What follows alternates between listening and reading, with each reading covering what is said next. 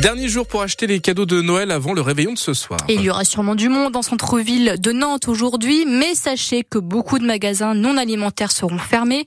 Ils n'ont pas eu le temps de prévoir les équipes nécessaires pour ouvrir ce dimanche. L'autorisation préfectorale est tombée il y a deux semaines.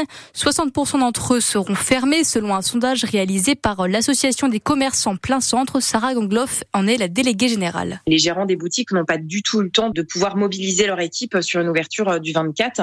Il y avait beaucoup de salariés de, commerce qui partent en vacances en fait dès le samedi soir à la fermeture des boutiques et donc c'était compliqué pour au dernier moment de, changer ses plans. Donc effectivement pour eux c'est un gros manque à gagner euh, sur une dernière journée, euh, surtout qu'ils viennent de traverser euh, voilà une année 2023 qui a été très difficile. Il s'est passé beaucoup de choses à Nantes. On a un contexte économique qui est très compliqué. Le panier moyen est vraiment en baisse, donc ils sont quand même dans une difficulté économique pour un, très très grand nombre. Donc toute journée est bonne à prendre, surtout sur un dimanche 24 effectivement avec les derniers achats de Noël. Beaucoup de magasins fermés ce dimanche donc dans le centre-ville de Nantes comme les Galeries Lafayette ou encore la Fnac. Et avec ce cadeau, pas besoin de se confronter à la foule en boutique. Un cadeau inoubliable qui se garde à vie. Un tatouage, ça s'ouvre sous forme de bon d'achat ou tout simplement avec une enveloppe qui contient de l'argent. Et c'est une tendance qui plaît, assure Marika, la gérante de l'art au gant salon de tatouage à Nantes. Il y a des parents qui offrent aux enfants, il y a des enfants qui offrent aux parents aussi, ça ça arrive c'est assez touchant d'ailleurs. Et les parents se sentent portés avec leurs enfants en se disant je suis trop vieille pour faire ça et non pas du tout, il n'y a pas d'âge. Et puis on a aussi ce côté un peu hum, union, c'est-à-dire souvent on a plusieurs frères, euh, plusieurs frères et sœurs euh, ou pendant les périodes de fête, c'est l'occasion pour eux de se faire tatouer en même temps, au même moment, le même modèle. Ça s'est tellement démocratisé qu'aujourd'hui, on peut facilement offrir un tatouage. C'est pas un cadeau banal, c'est vraiment un cadeau original et un cadeau qui, touche, euh, qui touche les gens parce que parce c'est indélébile, ça restera à vie, donc euh, donc forcément c'est pas rien. Et oui, hein, le tatouage, un cadeau original. Vous venez d'entendre Marika, la gérante du salon de l'art au Gant à Nantes, au micro de Mathis Limano.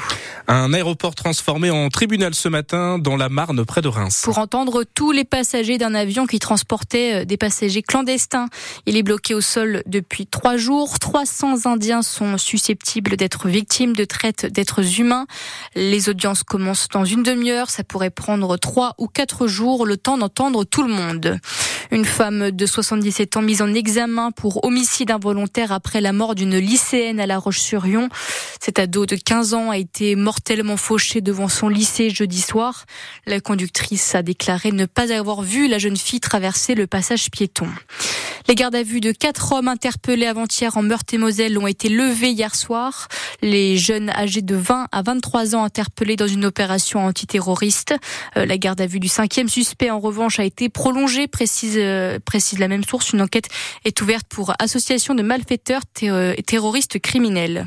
Radio France a perdu l'une des siennes. La journaliste Clémentine Vergniaud, elle est morte à l'âge de 31 ans.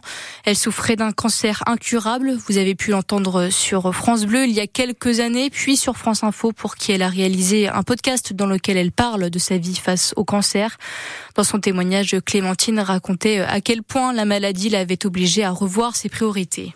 Oui, je veux, je veux plus laisser passer une seule seconde et surtout plus, euh, je vais essayer de trouver le langage le plus correct pour le dire, mais ne plus m'embêter avec tous ces carcans avec lesquels je m'embêtais avant. Il y a une expression qui dit euh, l'important c'est pas le la finalité mais le chemin parcouru. Enfin, il y a un truc comme ça. Et finalement, je crois que c'est ça euh, que ça m'aura appris. Peut-être que finalement, c'est c'est pas tellement le but parce que malheureusement dans mon cas, le but, enfin la fin, elle est elle est connue. Il y a pas trop de mystère là-dessus. Mais il y a tout ce qui va y mener et j'ai pas envie de gâcher ces moments qui vont y mener. Aucun d'entre eux. Et le témoignage fort hein, de Clémentine Vergniaud qui est morte à l'âge de 31 ans. Nous pensons très fort à ses proches, à sa famille.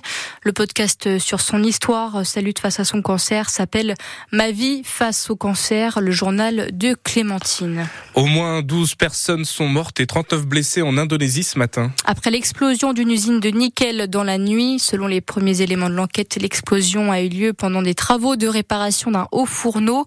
Les morts étaient sept travailleurs indonésiens et 5 étrangers, mais on ne connaît pas leur nationalité. Les 26 000 policiers municipaux de France appelés à faire grève ce soir, demain et le soir du Nouvel An. Les revendications portent sur la rémunération. Ils veulent avoir certains avantages auxquels ont droit les policiers nationaux. Les agents municipaux en grève ne participeront donc pas à, ne participeront à aucune intervention pendant le réveillon de Noël demain soir et celui du Nouvel An. Des moments stratégiques où ils sont très sollicités.